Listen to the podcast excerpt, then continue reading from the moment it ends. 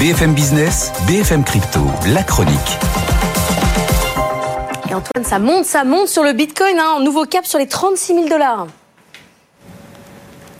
Oui, nouveau plus haut annuel pour le Bitcoin. On se retrouve sur les niveaux de mai 2022 désormais. Beau retour de l'appétit pour le risque. L'Ether franchit aussi les 1900 dollars, plus haut qui date de la mi-juillet. L'XRP de Ripple, 69 cents. On revient là sur les niveaux de début août. Et puis, euh, mention spéciale pour Solana qui gagne 10% en 5 jours et Cardano plus 14%. Là, on a une vraie jolie passe pour l'ensemble du petit monde crypto. Voilà, c'est toujours mieux Antoine avec le micro. Côté technologie et activité, les grandes banques sont en soutien. Derrière elles, euh, une nouvelle hein, qui franchit euh, un nouveau cap, HSBC qui ouvre un service de conservation.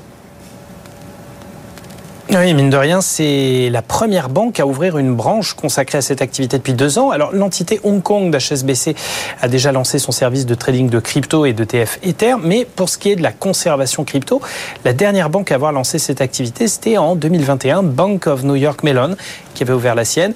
HSBC, fort de son statut de géant bancaire, c'est quand même 3000 milliards de dollars d'actifs sous gestion, va intégrer ça, une palette de services bien déterminée. Il s'agit de conserver les actifs digitaux régulés de ses clients, euh, notamment les institutions financières en opérant sur la blockchain.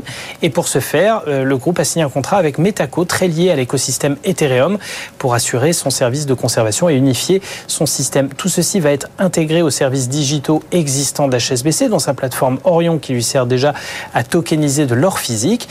Bref, on est dans le domaine vraiment de la grosse activité bancaire digitalisée, plus que dans le développement de services de, trading ou autres. Preuve encore que les banques y vont à tout petit pas, mais euh, toujours se servent de cette transformation avant tout pour intégrer les nouvelles technologies à des fins de modernisation de l'infrastructure d'échange financier et de paiement.